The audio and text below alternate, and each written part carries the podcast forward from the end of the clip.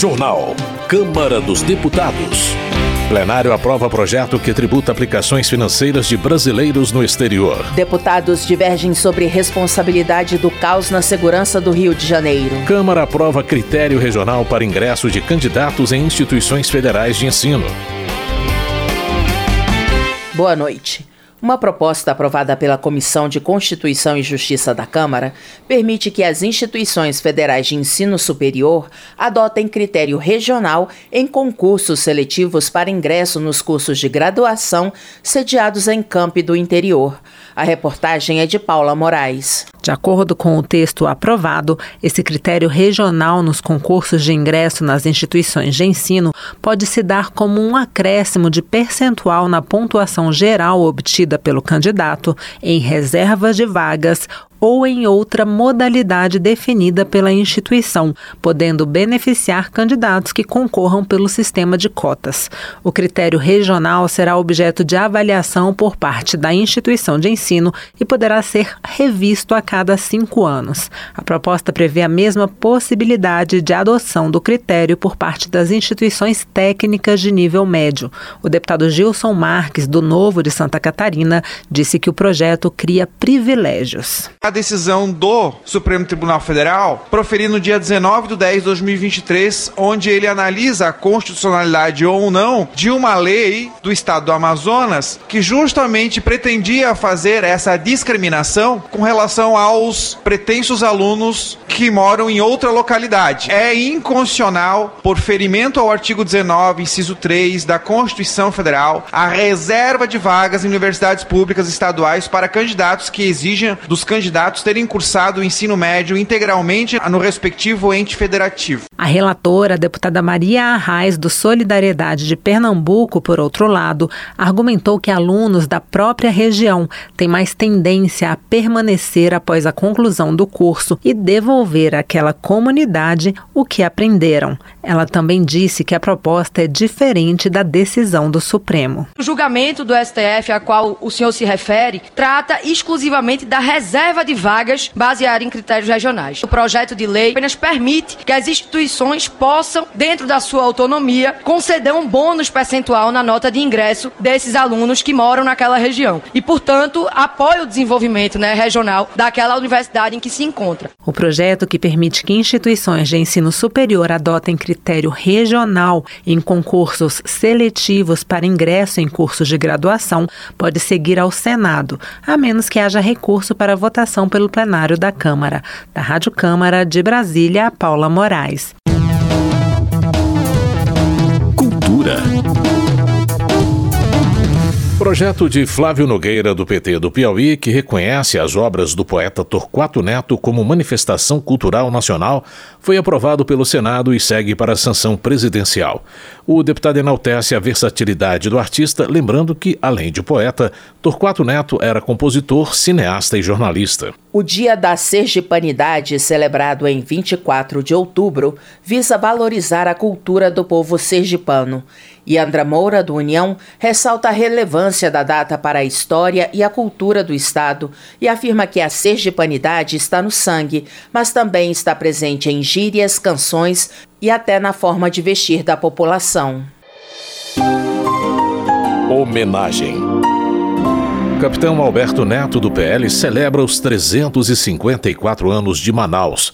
O deputado registra a importância da cidade, sétima maior entre as capitais e responsável pelo quinto maior PIB do Brasil.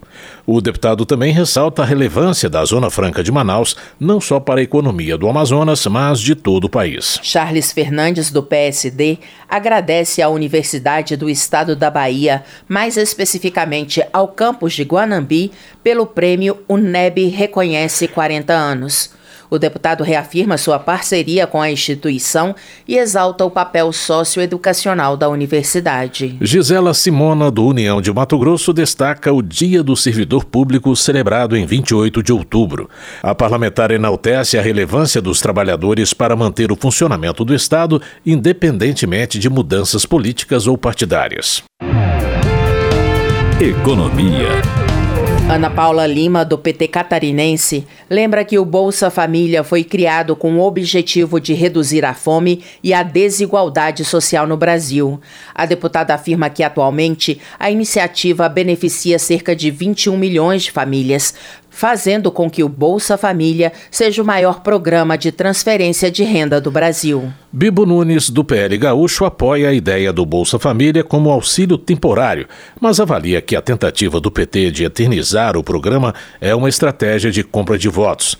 Segundo o deputado, em três estados do norte e do nordeste, as pessoas recebem mais do Bolsa Família do que de empregos formais, o que, para ele, leva ao declínio econômico e multiplica a pobreza no país. Joseildo Ramos, do PT baiano, está confiante no desenvolvimento socioeconômico do país. O deputado cita previsões que indicam o crescimento de mais de 3,5% do produto interno bruto em 2023. Ele ainda cita indicadores que mostram a redução da inflação e do desemprego e o aumento da capacidade de consumo das famílias. Desenvolvimento Regional. Defensor Stélio Denner, do Republicanos, considera absurda a decisão do governo federal de buscar na Venezuela energia para Roraima. Ele defende medidas legislativas e judiciais para impedir a negociação. Para o deputado, a prioridade do governo deveria ser a conclusão do linhão de Tucuruí para interligar o Estado ao Sistema Nacional de Energia. Daniel Tzerciak, do PSDB Gaúcho, comemora a assinatura da autorização para o prosseguimento das obras de duplicação da BR-116 na altura do município de Cristal.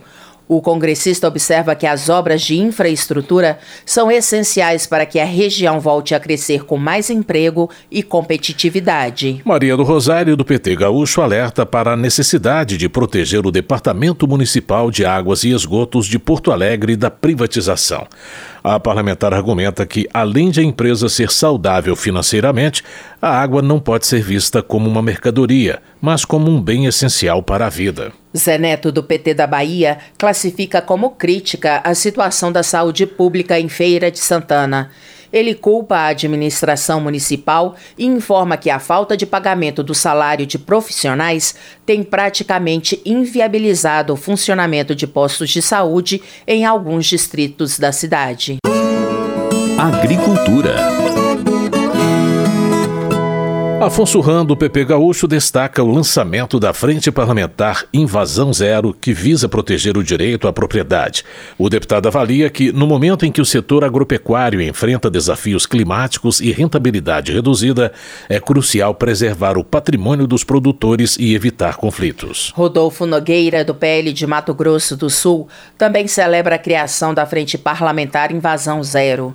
O congressista explica que o objetivo do colegiado é combater as ações criminosas do MST e movimentos similares que, segundo ele, têm causado prejuízos e violência no campo. Relações Exteriores. Gustavo Gayer, do PL de Goiás, acusa o presidente Lula de usar dinheiro público para interferir nas eleições presidenciais da Argentina em favor do candidato de esquerda e atual ministro da Economia. O congressista afirma, no entanto, que, sob a gestão de Sérgio Massa, a inflação chegou a 133% e 40% do povo argentino vive abaixo da linha da pobreza. Tadeu Venere, do PT do Paraná, aponta Jair Bolsonaro como um dos grandes responsáveis pela derrota da extrema-direita no primeiro turno das eleições presidenciais da Argentina. Ao dizer que a presença de Bolsonaro enfraquece a direita, o deputado sugere que o ex-presidente participe de mais eleições pelo mundo. Eli Borges, do PL do Tocantins, questiona a coragem de alguns políticos que não classificam Hamas como grupo terrorista. Na avaliação do deputado, a crueldade e o desrespeito à vida humana deixam evidente a intenção terrorista do movimento. Política. Bom Gás do PT Gaúcho ressalta a gravidade das acusações contra o ex-presidente Jair Bolsonaro, que incluem infração de medidas sanitárias, falsidade ideológica e associação criminosa, com penas que somam até 25 anos de prisão. O congressista acredita que Bolsonaro vai acabar preso e mal lembrado na história do Brasil. Giovanni Cherini, do PL Gaúcho, afirma que há um acordo velado entre partidos de esquerda e de centro para apoiar um governo que, em sua visão, só quer cobrar mais impostos, calar jornalistas, falar mal dos ricos e chamar manifestantes pacíficos de terroristas. Em seu entendimento, esses partidos ganham vantagens políticas e financeiras enquanto respaldam um projeto de escravidão do povo e de dependência do Estado. Maurício Marcon, do Podemos do Rio Grande do Sul, destaca que uma universidade Universidade de Liverpool, na Inglaterra, mantém um ranking atualizado sobre violações da liberdade de expressão em todo o mundo. O deputado lamenta que o Brasil apareça na lista onde a liberdade é restrita e afirma que o país caminha para a ditadura sob o governo Lula. Segurança Pública. Evair Vieira de Melo, do PP do Espírito Santo, avalia que parte da culpa pela situação crítica na cidade do Rio de Janeiro, onde ônibus foram incendiados por milicianos, é do governo federal. Para o congressista, o Ministério da Justiça tem sido omisso nesse e em outros episódios de ataques do crime organizado. Tarcísio Mota, do PSOL, critica parlamentares que tentam culpar o governo Lula pelo aumento do poder das milícias no Rio de Janeiro. O deputado afirma que quem tem conexão com os grupos paramilitares é a família do ex-presidente Jair Bolsonaro.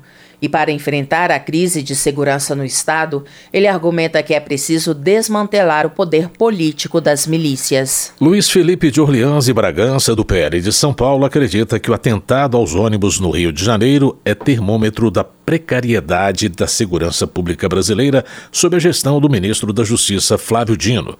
Segundo o parlamentar, o Rio de Janeiro, bem como outros estados, não tem mais controle do próprio território, que estaria dominado pelo crime organizado. Já Rogério Correia, do PT Mineiro, relaciona o fortalecimento das milícias no Rio de Janeiro ao governo de Jair Bolsonaro, que, segundo o deputado, tem ligação com os paramilitares.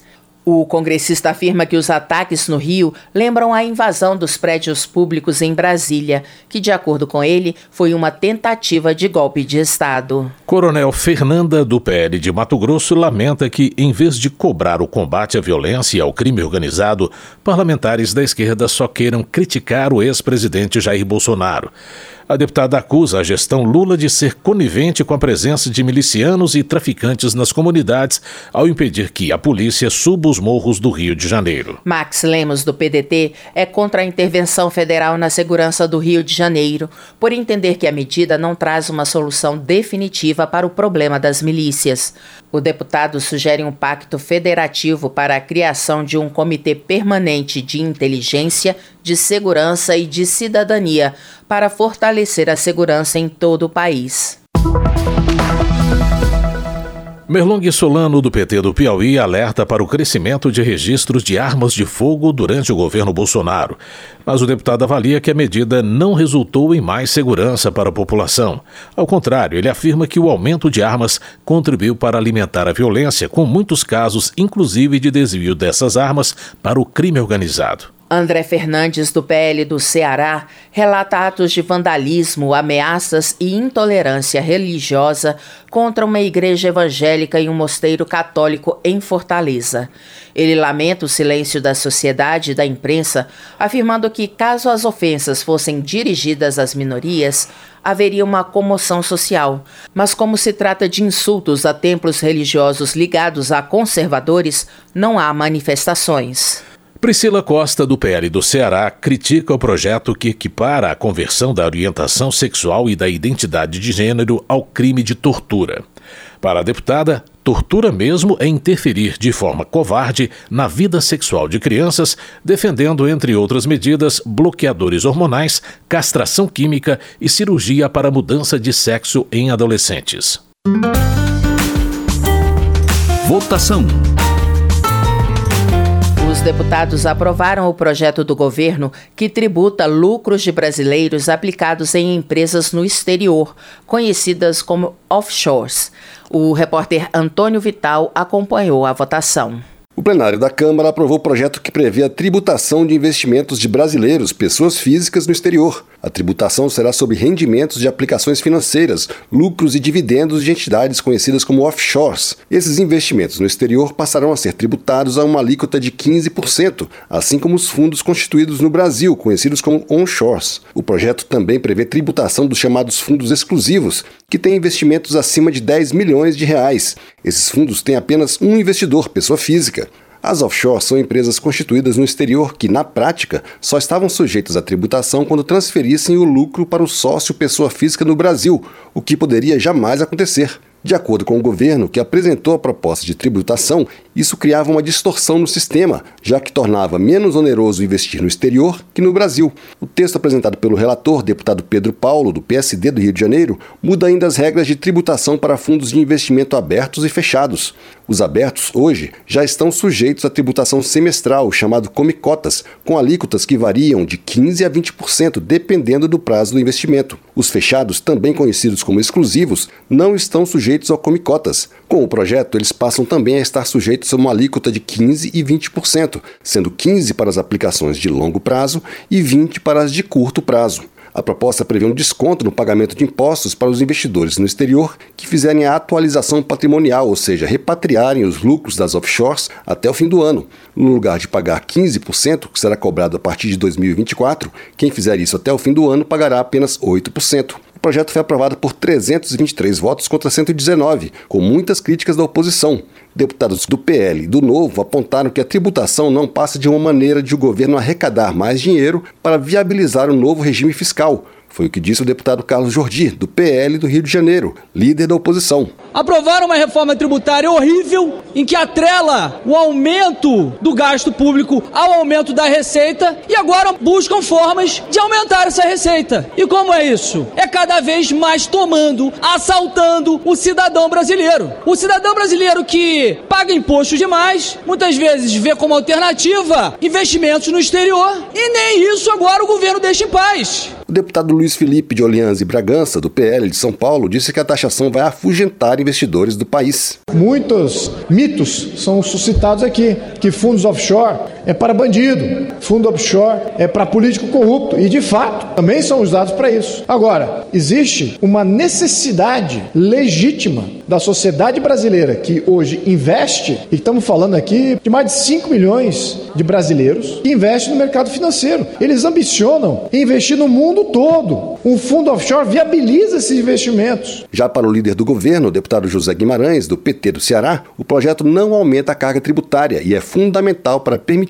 o crescimento da economia este ano ela é produto de uma intensa articulação que fizemos com os vários agentes econômicos do Brasil, sem criar nenhum imposto e sem aumentar a carga tributária. É apenas fazer com que aqueles que não são tributáveis, aqueles rendimentos que não são tributáveis, possam ser. Não se trata só de votar uma matéria que interessa ao governo. Trata-se de dar uma contribuição para o que o Brasil possa ter um crescimento de no mínimo 3% do PIB. De acordo com o relator Pedro Paulo, o texto está alinhado com recomendações internacionais, inclusive da Organização para a Cooperação e o Desenvolvimento Econômico, a OCDE. Ele estima que a proposta pode aumentar em 20 bilhões de reais a arrecadação no ano que vem, 13 bilhões relativas aos fundos exclusivos e 7 bilhões dos fundos offshores. Nós avançamos aqui para uma tributação justa, uma tributação que atinge os objetivos do governo de arrecadação, uma tributação que ela não cria um problema no nosso mercado de capitais, uma tributação que se alinha com as melhores práticas internacionais, que coloca o Brasil na direção correta e uma tributação